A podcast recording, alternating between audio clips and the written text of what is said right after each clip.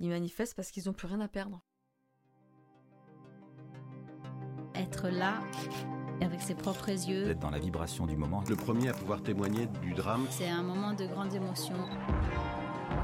Les Houthis encerclaient cette zone. C'est plus possible de vivre en Libye, faut qu'on parte. Et soudain, le bébé était là. Ces personnes-là avaient vraiment besoin de raconter.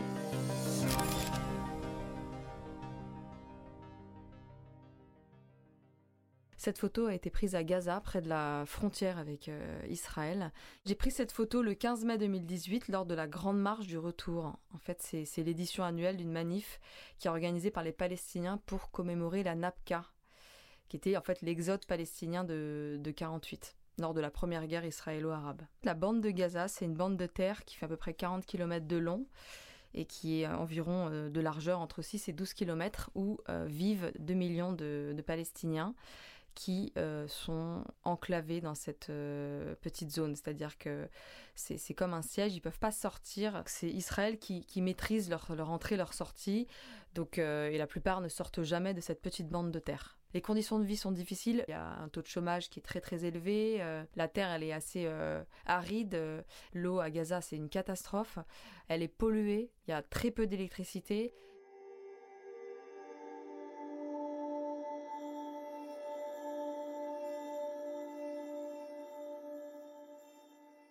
C'est une date clé, 70 ans de l'anniversaire de la- de la NAPCA. On savait que ça allait être, euh, vu que les semaines précédentes, il y avait déjà eu pas mal d'échauffourées et de, morts, euh, on s'attendait à ce qu'il y ait beaucoup de manifestants et donc que ce soit une journée euh, où la riposte des Israéliens soit sanglante. C'était presque annoncé en fait.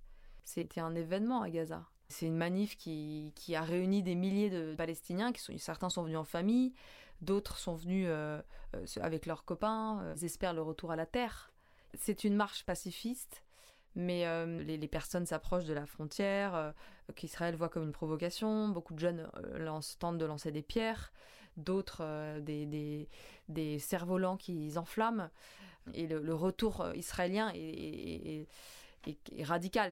La réponse est disproportionnée. Ce jour-là, il y a eu énormément de personnes tuées. Je crois qu'il y a eu 58 euh, personnes tuées et 2000 blessés.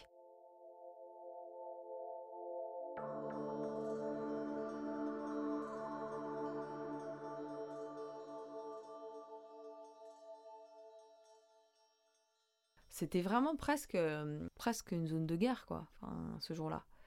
Ça, ça claquait, euh, euh, les blessés étaient évacués, il y avait la sirène qu'on entendait, il y avait les gens qui criaient, il y avait les gens qui chantaient, enfin qui revendiquaient. Il y avait beaucoup de bruit et il y avait de bruit d'explosion. On savait pas ce que c'était. Donc en fait, euh, on entendait les, claquements des, balles, ça c'était quand même flippant, c'était terrifiant je dirais. Euh, et il y avait des bruits plus, plus gros quoi, de, je sais pas, peut-être des grenades de désencerclement, j'en sais rien en fait. Il y avait du brouhaha et il y avait du gaz lacrymogène en permanence qui est hyper fort, qui est vraiment euh, gênant. Ils brûlaient des pneus pour cacher la vue aux Israéliens. C'était plein de fumée, plein de feu partout pour éviter que l'armée vise vraiment quelqu'un quoi. C'était un peu le chaos, c'était une zone de chaos. C'est pas les manifestations françaises ni les gilets jaunes quoi. Ça a vraiment rien à voir. Ça tirait vraiment de partout en vrai. Les gens qui manifestent sont quand même euh, risquent de perdre leur vie. Il y a eu des morts et ils continuent à manifester en nombre. C'est intéressant de discuter avec les jeunes. Mais ils avaient des pinces pour couper les- la bordure, quoi, la frontière. Ils manifestent parce qu'ils n'ont plus rien à perdre, en fait. Il y a- un grand courage chez ces jeunes, ou peut-être un plus d'espoir. Mais c'est frappant de voir à quel point ils vont loin, sachant que ils peuvent se faire tuer. J'étais allée dans un enterrement d'un jeune, il avait prévu d'aller de mourir, en fait. Presque c'est une tentative de suicide, je dirais, déguisée pour certains, de se jeter contre la frontière avec Israël. Il est allé vraiment très très proche, il a été abattu. Et c'était un jeune qui avait peut-être 18 ans.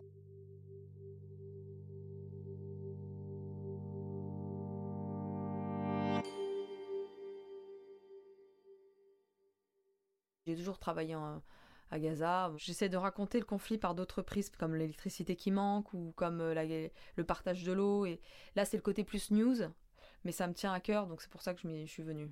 J'essaie de raconter les deux côtés, euh, côté israélien, côté palestinien. C'est quand même rare dans un conflit de faire tous les côtés. Je suis là aujourd'hui. J'aurais dû venir plus tôt, mais j'avais pas le choix. À la frontière, il y a eu une fenêtre de tir pour rentrer. Le checkpoint de Gaza, il est compliqué à franchir. Il faut vraiment avoir la carte de presse, mais on le franchit quand on est journaliste. C'est très sécurisé. Il y a le côté israélien. Et quand on entre et quand on sort, il y a plein d'étapes. C'est un bunkerisé l'entrée, quoi. Vraiment bunkerisé. Et après, on arrive et c'est les gens du Hamas qui gèrent. Donc il y a quelqu'un qui doit venir le chercher, qui est un fixeur, qui est affilié au, Hamas et qui nous doit nous ramener. Et pour sortir, c'est compliqué. Tu as un long couloir avec un grillage où tu passes d'une zone à l'autre et quand tu sors, tu es très contrôlé par euh, Israël. Et c'est pas un contrôle euh, humain. C'est une voix que tu entends, des gens qui sont en haut, un bunker et qui te parlent et qui te disent euh, ouvrez votre sac ou mettez votre sac là, mettez les mains comme ça. c'est très militarisé, très moderne. Je suis arrivée à 13h, donc j'ai raté un peu le début. Mais je me rappelle que les premiers tirs arrivent assez vite. Ce qui m'avait frappé, c'est vraiment le nombre, hein. le nombre de personnes qui venaient manifester ce jour-là. C'était hum, avec les moyens du bord, c'est-à-dire que pour récupérer les blessés, ils avaient une charrette avec un cheval. Il y avait des ambulances, mais pour aller très proche, il y avait un âne ou un cheval, et il y avait une, petite charrette, et puis ils récupéraient comme ça les blessés un par un. C'était euh, impressionnant. J'ai rejoint des confrères, j'avais pas vraiment de fixeur attitré ce jour-là. Je voulais pas trop m'approcher, je savais qu'ils tiraient vraiment euh, beaucoup ce jour-là. On était dans une zone où les gens observaient en fait. Je pensais être dans un endroit sécurisé en fait pour commencer vraiment à travailler. Et ce qui m'a frappé, c'est que ils ont quand même tiré une dame qui avait son drapeau palestinien en train de manifester, qui faisait pas grand-chose. Et à ma droite, ce jeune homme, euh, donc euh, ils ont tiré dans les jambes. Sur le moment, j'étais surprise qu'ils visent aussi proche, enfin aussi loin de la frontière. J'étais un peu à vue et euh, c'est pas possible qu'ils n'aient pas vu notre présence de l'autre côté. J'avais un gilet pare-balles. Euh, j'avais lâché, je crois, lâché mes cheveux exprès pour être plus visible. Je suis visible. Je me dis, euh, qu'est-ce que ça veut dire? On était quand même beaucoup de journalistes. Ils prennent un risque aussi. enfin, ils veulent nous faire peur. Qu'est-ce qu'ils veulent en fait? On peut prendre ça comme un message, peut-être un avertissement. Donc, je n'étais pas rassurée. Du tout. Du tout, du tout. Mais j'ai quand même pris les photos. D'ailleurs, euh, quand on est stressé et tout, on ne prend pas forcément les meilleures photos.